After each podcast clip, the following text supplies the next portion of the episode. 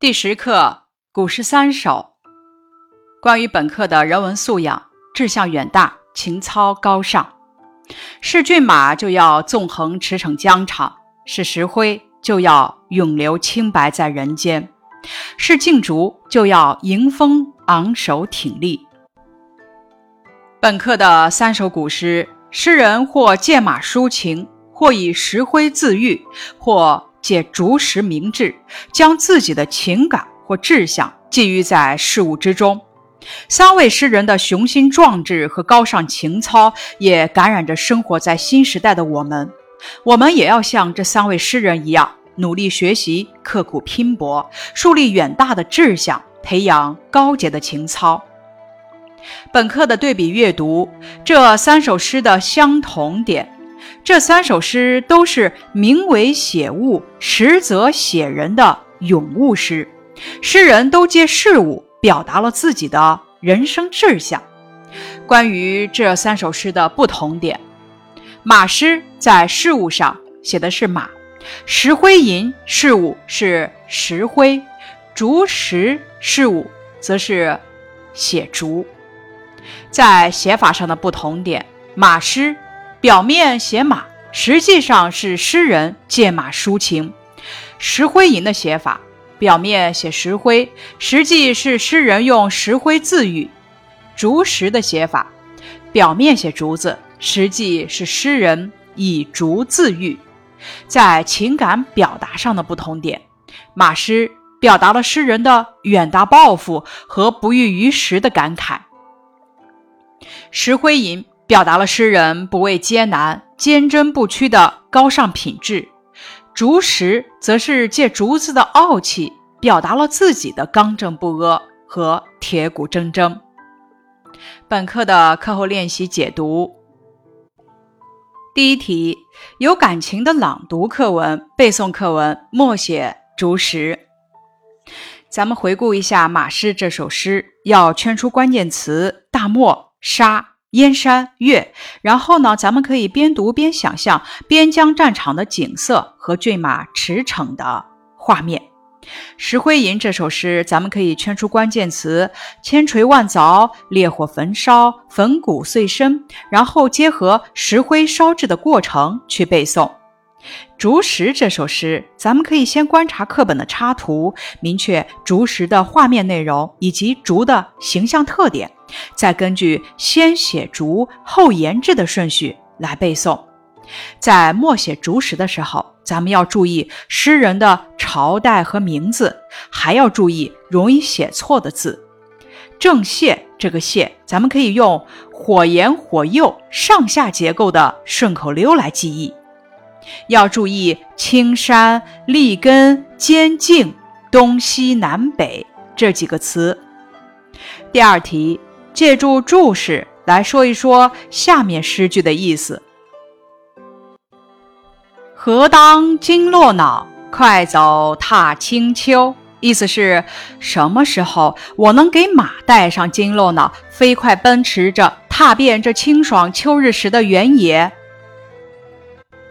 第二句：“粉骨碎身浑不怕，要留清白在人间。”意思是，石灰石即使粉身碎骨也毫不惧怕，因为他甘愿把一身清白留在人世间。第三句，千磨万击还坚劲，任尔东西南北风。意思是，经历千万种磨难与打击，仍然坚韧挺拔，任凭你刮东西南北风，都不能让它动摇。下一题。三首古诗分别表达了诗人怎样的志向？表达的方法有什么共同特点呢？这三首古诗都是咏物诗，通过描写具体的事物来表达诗人的志向和情感，表现某种精神或品格。咱们可以边读边想象，将马的清洁矫健。石灰的清白，竹的坚韧，与诗人的形象融合在一起，然后呢，联系诗人的人生经历等，来体会诗人高尚的精神品质和远大的志向。答案如下：马诗中，诗人借骏马驰骋疆场，表达了自己渴望建功立业的志向；石灰吟中，诗人借石灰的顽强不屈和清白正直，表达了自己不畏强权、不惧打压、甘愿用生命来维护清白的志向；竹石中，诗人借竹子的坚韧不屈、傲然独立，表达了自己刚正不阿、绝不妥协的志向。这三首诗都是咏物诗，在表达方法上都采用了托物言志，借事物来表达自己的人生志向。拓展部分描写人物高尚品质的成语有：大义凛然、刚正不阿、高风亮节、光明磊落、坚贞不屈、精忠报国。表达渴望建功立业的诗词有。愿将腰下剑，直为斩楼兰。唐·李白《塞下曲六首》。报君黄金台上意，提携玉龙为君死。